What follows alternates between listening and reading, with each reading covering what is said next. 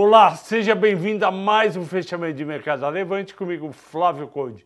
Hoje é quinta-feira, dia 6 de outubro, e o programa de hoje é dedicado ao Richard e ao Gerardo, que foram os primeiros a comentar. Bom, o Bovespa fechou em leve alta 0,31% a 117 mil pontos, 560, e o motivo foi commodities.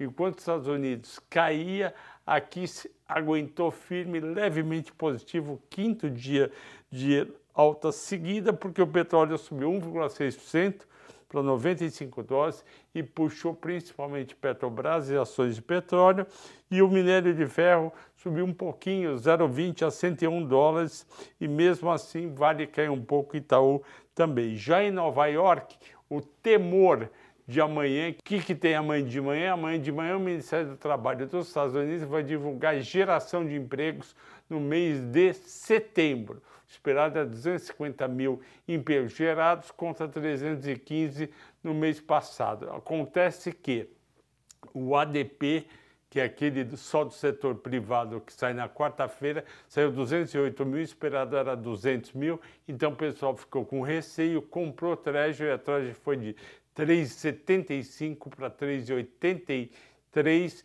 Isso daí jogou as ações para baixo. Amanhã, se vier um emprego abaixo de 250 mil, uma bem abaixo, tipo 200 mil, o mercado comemora e, e sobe. Se vier 250 mil ou mais, mercado cai. E o nosso real, como podia ser, seguiu a valorização de dólar nos Estados Unidos foi de 5,18 para 5,21. Quais foram as ações mais negociadas e por quanto subiu, caiu e fechou? Vale 3, 75, 55, caiu 1,83. Ontem tinha subido, se não me engano, até 77 por conta da divisão de metais de um lado, metais é níquel e cobre, e minério de ferro do outro lado. Eu vou fazer um mata-mata para outra semana, não para essa, sobre isso. O dessa semana eu gravei hoje, está muito bom. Eu peguei Sabesp, Sanepar e Copasa estudei profundamente para ver se elas realmente podem ser privatizadas e até que nível de preço pode chegar. Petrobras subiu 3,40, 33,66, porque o petróleo subiu também. Itobi, que é um pouquinho, 29,26, 1,80, normal.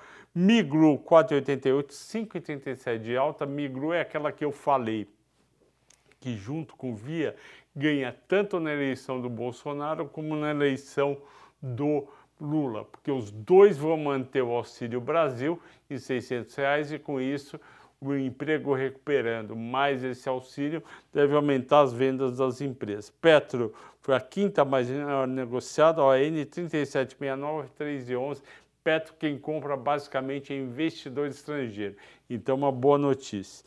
Via foi a maior alta do dia, 3,90, 8% de alta. Cogna, 6,80, 3,12. Eu não consigo me animar com as quatro que vem a seguida. Cogna, IRB, Cash e Dux. Eu acho que essas ações têm resultados fracos e são muito sujeitos a aluguel, venda, compra, opções. Então, eu acho que não é fundamento, fundamento do dia, mas eh, balanço do mercado. Destaques de baixa, Bradesco, que é o 2%. Eu acho que estão batendo demais nos bancos eu discordo do mercado, ok? CPFL, que é o de novo 1,80. O que está acontecendo? Algumas ações de setor elétrico que estavam bem defensivas naquele mercado que estava caindo bem em junho e primeira semana de primeira quinzena de julho, o pessoal comprou bastante e essa subiu, agora estão trocando. Não tem motivo fundamental, não é resultado nem dividendos.